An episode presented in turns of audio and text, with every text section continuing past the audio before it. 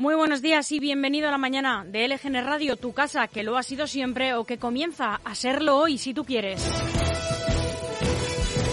Estamos a 30 de noviembre de 2021, es martes, es el último día de este mes, eh, ya comienza diciembre. Y te hablamos en directo desde el estudio de LGN Radio en el corazón de Leganés, sonando a través de nuestra web lgnradio.com y de nuestra aplicación que es gratuita y que puedes descargarte desde tu dispositivo iOS o Android.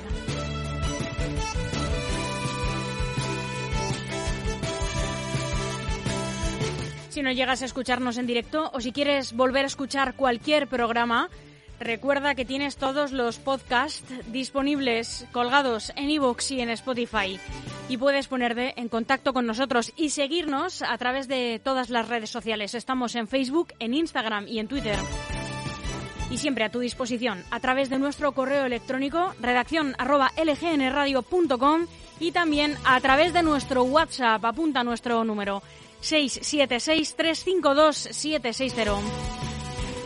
Nos encantaría que participases, que nos des tu opinión sobre las noticias eh, o que entres en directo en cualquier programa que nos pases alguna información sobre la que quieras que nos hagamos eco. Te repito las vías de contacto, redacción lgnradio.com y nuestro WhatsApp 676-352-760.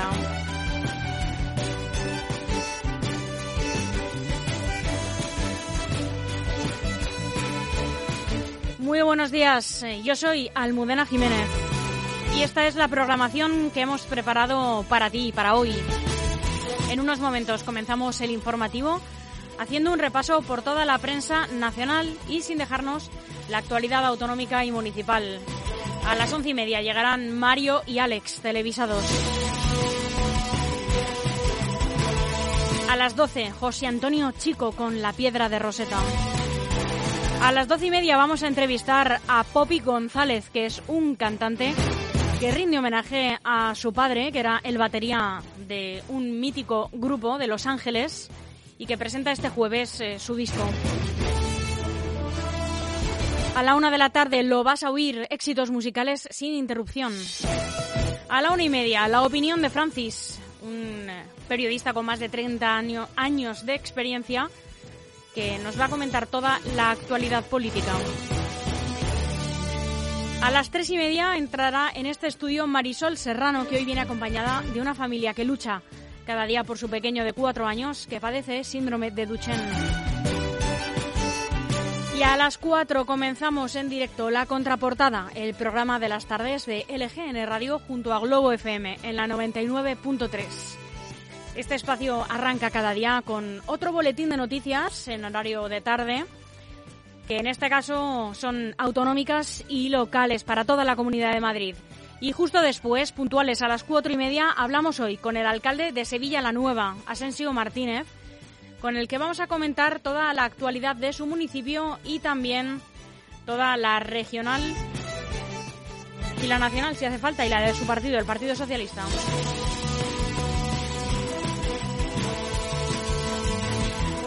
Y a las 5 de la tarde, Cultura con Sonia Villarroel y Miguel Ángel Acero en sesión continua.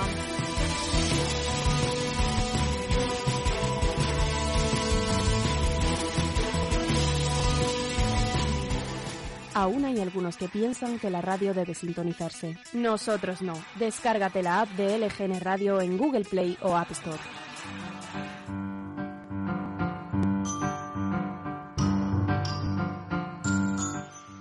Te cuento ahora todas las noticias que también tuvieron lugar un día como hoy, un 30 de noviembre, las efemérides. En 1803, la Real Expedición Filantrópica de la Vacuna de España lleva la cura de la viruela a América del Sur y a Filipinas. A bordo y a cargo de los niños de esta expedición, ¿sabéis quién viajaba? Isabel Zendal, que era rectora del Orfanato de la Caridad de La Coruña. Participó en la Real Expedición Filantrópica de la vacuna de Francisco Javier Balmis, cuidando de los 22 niños de la Casa de Expósitos de La Coruña que viajaron a América con edades de entre 3 y 9 años y de los 26 que fueron a Filipinas durante los 10 años que duró esta expedición para llevar esta vacuna de la viruela a los territorios españoles de ultramar. Es considerada por la Organización Mundial de la Salud como la primera enfermera de la historia en misión internacional.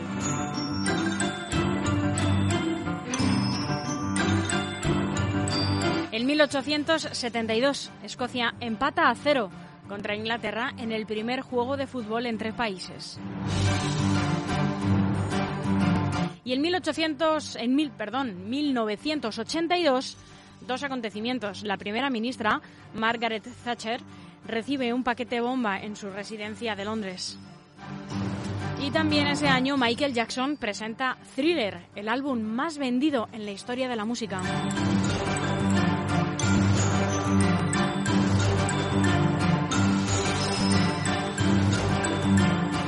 Dejo unos minutos musicales para escuchar esta revisión de un temazo de los 80, Cold Heart, interpretado por Elton John y Dua Lipa.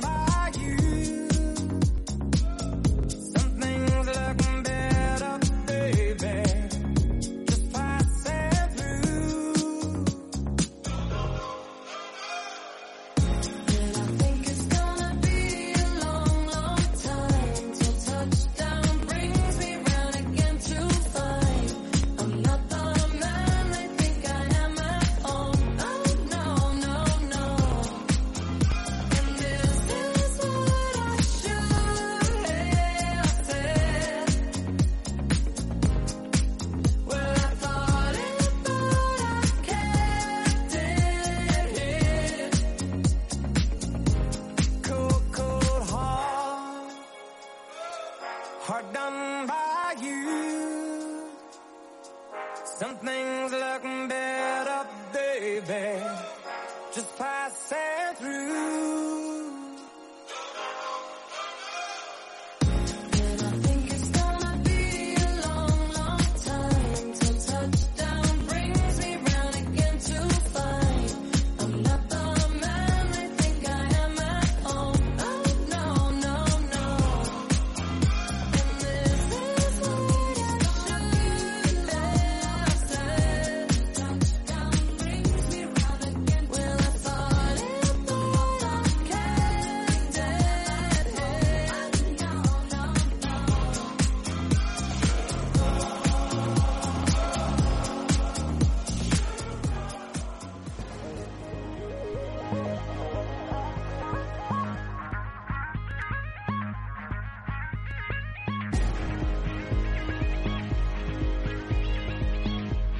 Y este es el tiempo que tenemos para hoy. Intervalos nubosos, tendiendo al final del día a poco nuboso, temperaturas mínimas en descenso hasta alcanzar un grado de madrugada y máximas con pocos cambios que no van a superar hoy los 11.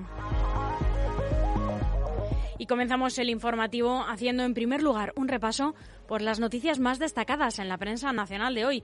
Comenzamos con El Mundo. La inflación resta ya 9.000 millones a los hogares y dispara la recaudación de Hacienda. La subida del IPC hasta más de un 5,6% en noviembre merma el poder adquisitivo de las familias y alimenta la recaudación tributaria, que ya se sitúa en un 4,5% por encima de la de 2019.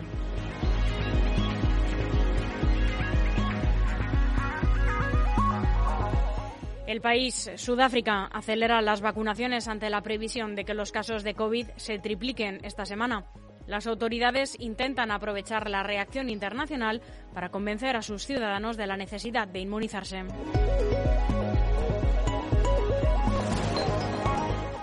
ABC, Inditex culmina el relevo generacional. Marta Ortega sustituirá a Pablo Isla en la presidencia a partir del mes de abril.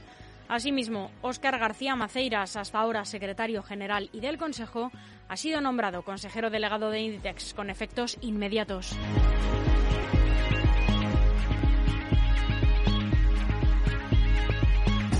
La razón, el 38% de los nuevos jueces irán a vacantes en Cataluña. El rey, largamente aplaudido, vuelve a presidir la entrega de despachos reivindicando la convivencia. Queridos miembros de la 70 promoción. Ahora que ya formáis parte de una institución primordial del Estado social y democrático de derecho, os corresponde aportar a la institución lo mejor de vosotros mismos para seguir afianzando esa legitimidad constitucional y moral que le corresponde. Una sociedad moderna y avanzada como la nuestra, una sociedad plenamente democrática como es la sociedad española solo puede desarrollarse en paz y concordia si cuenta con un mecanismo independiente y neutral para la resolución de los conflictos. Es la propia Constitución la que os brinda los instrumentos necesarios que conforman el núcleo esencial del ejercicio de, vuestra misión constitucional y que siempre os guiarán la independencia y la imparcialidad. El diario.es, el fracaso del presupuesto para 2022 empuja a Andalucía hacia las elecciones anticipadas. El Parlamento devuelve al Gobierno las cuentas más abultadas de su historia, tras prosperar las enmiendas a la totalidad presentadas por Partido Socialista, Podemos y Vox. El presidente Juanma Moreno aún quiere aguantar con el presupuesto en vigor prorrogado.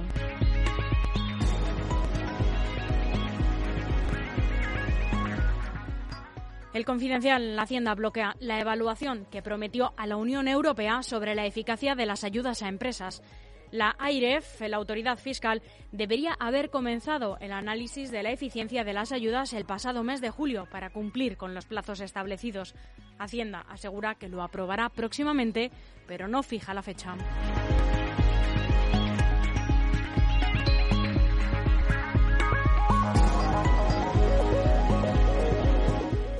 El diario Voz Populi habla de estupor en los ministerios. Los dos consejos de ministros semanales son puro marketing. Pedro Sánchez sorprende a su gobierno con la idea de celebrar dos consejos de ministros semanales de aquí a final de año. Sánchez vende una recuperación económica de la que los organismos internacionales dudan.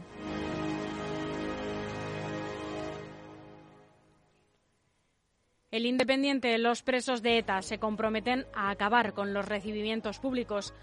Los colectivos de presos de ETA, los EPPK, han anunciado este lunes su intención de acabar con los recibimientos públicos a reclusos etarras excarcelados y se comprometen a limitar las recepciones a actos discretos en el ámbito privado.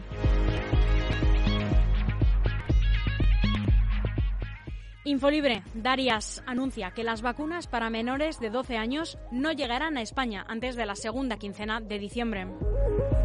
Darias también ha indicado que la vacuna no es la misma que la utilizada en adultos porque no necesita disolución y la cantidad es menor y diferente, aunque también se aplica en dos dosis. Y terminamos el repaso a la prensa nacional con el periódico de España. UGT y comisiones obreras preparan movilizaciones en diciembre para pelear la subida de salarios. Los sindicatos ultiman actos de, protesta por toda España por un nuevo marco de negociación salarial y mientras apuran las conversaciones para la reforma laboral. Las centrales sindicales reclaman subir los sueldos sí o sí, mientras la patronal COE condiciona la alza salarial a que primero las empresas vendan más y creen empleo. Temor también a que la espiral inflacionista se agudice y provoque una caída del consumo de hogares y empresas, amenazando así la previsión de ingresos por impuestos del Gobierno.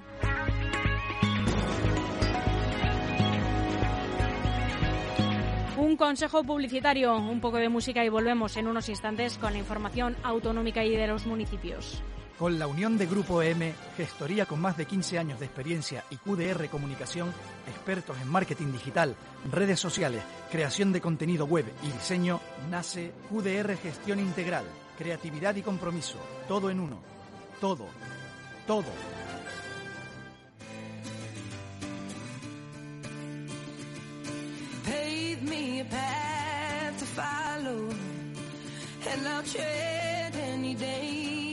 Tread road. I will beg and I'll steal, I will borrow. If I can make, if I can make your heart my home. Throw me to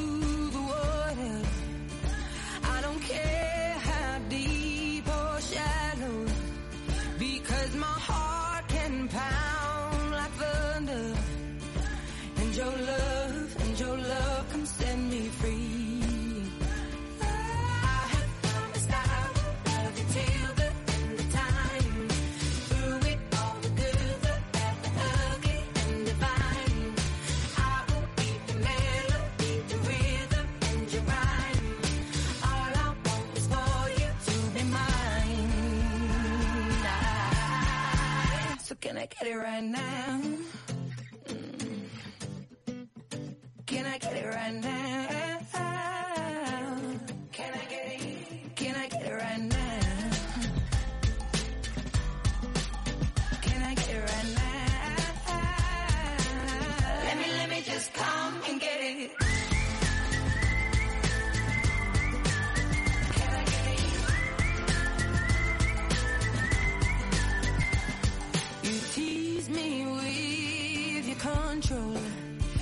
cause I love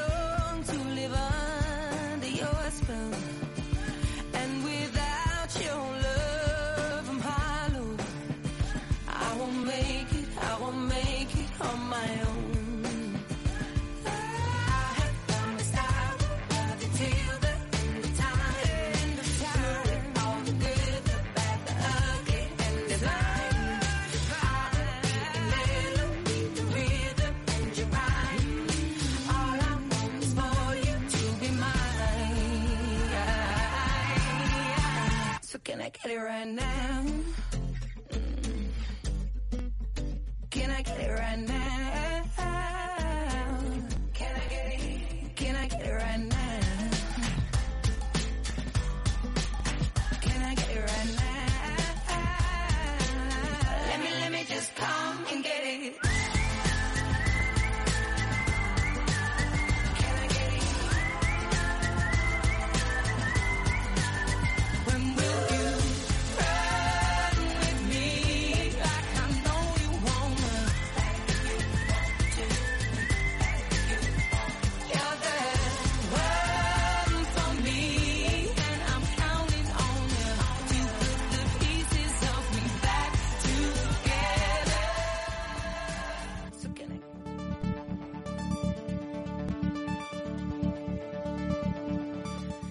Estas son las noticias más relevantes con las que se ha despertado hoy la Comunidad de Madrid.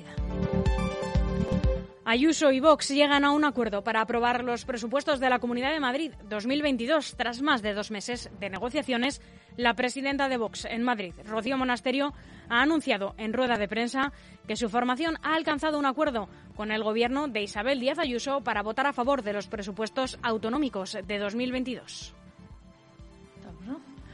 Buenos días a todos. Muchas gracias por estar hoy aquí.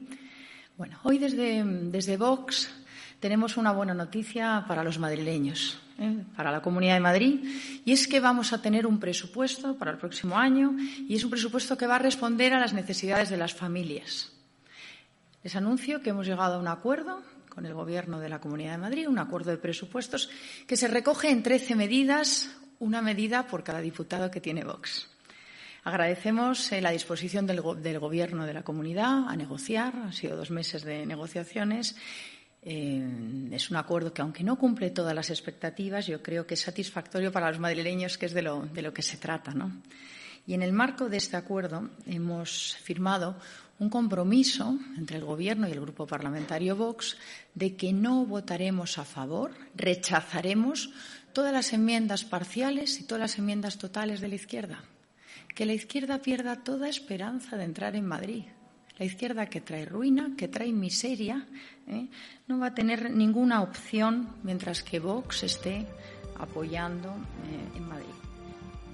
El acuerdo, que consta de 13 puntos, incluye avanzar en la gratuidad progresiva de la educación de 0 a 3 años, el bachillerato y de la formación profesional y también la concesión de avales para la compra de vivienda a jóvenes menores de 35 años, así como la auditoría de todas las subvenciones concedidas en los últimos años por el Gobierno regional, entre otras, según ha dicho Rocío Monasterio. Sin embargo, el pacto alcanzado no incluye otras demandas que Vox había puesto sobre la mesa de contenido ideológico, como la derogación de las leyes LGTBI y el cierre del Centro de Menores Extranjeros No Acompañados de Batán.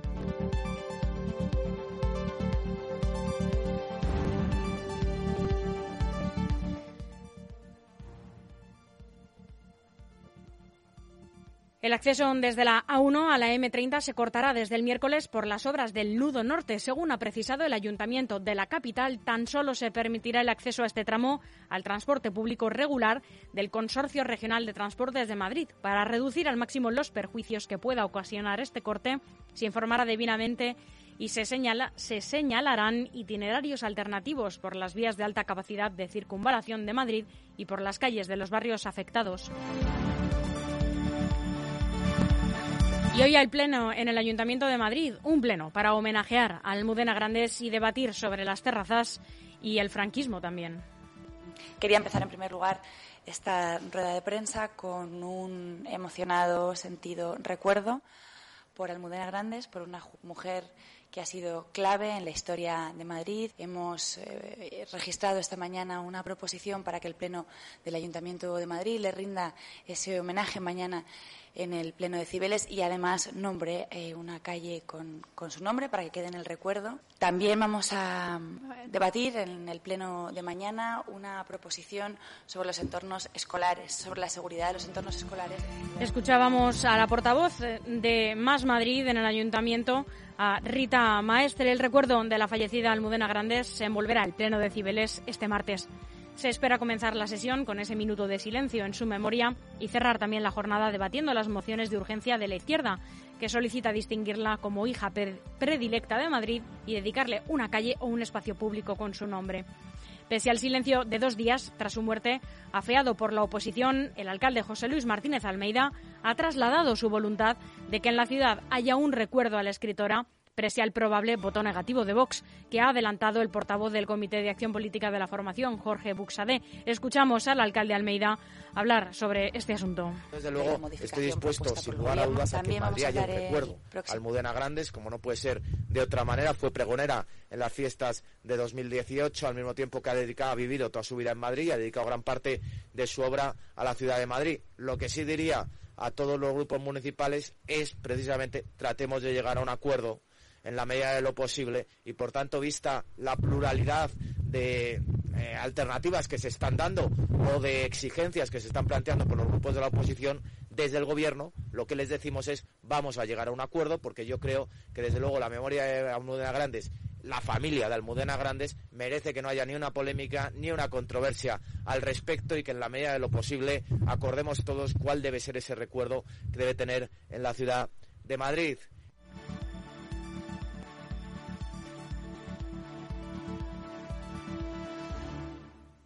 Un preso de 19 años ha muerto tras ser golpeado en la cabeza por otro interno en la prisión de Aranjuez.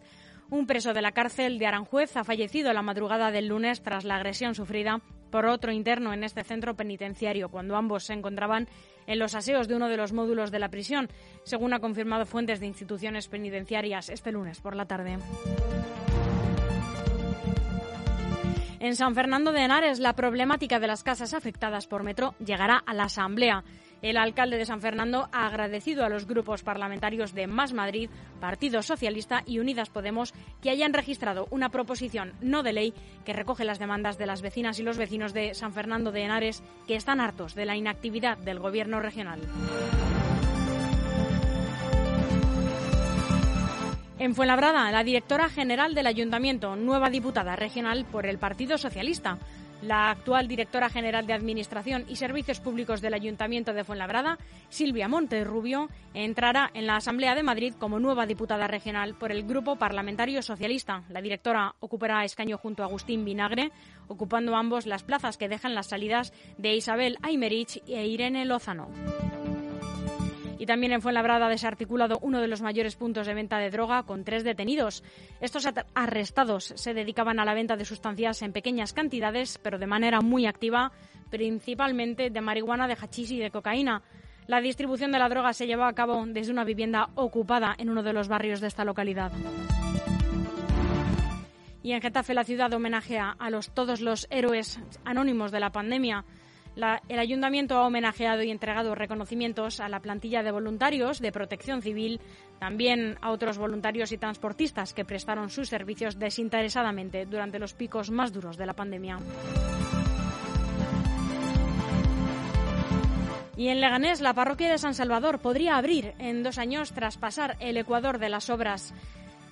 La parroquia, que cerró sus puertas en octubre de 2020 para solventar los graves problemas estructurales que amenazaban con un derrumbe, podría abrir en un año y medio o dos años, según ha explicado el obispo de la diócesis de Getafe, don Ginés García Beltrán, durante una visita al templo para conocer los avances de las obras. Y en Leganés terminamos. Los primeros pisos de Puerta de Fuenlabrada se entregarán en los próximos meses. Este nuevo barrio el PP4 de Leganés albergará más de 800 viviendas y se comenzará a entregar estos pisos terminados ya en los próximos días. Según han informado fuentes municipales, este barrio, ubicado frente al Hospital Universitario Severo Ochoa, cuenta con una superficie de 303.672 metros cuadrados y albergará un total de 852 viviendas, de las que un 86% son viviendas de protección pública.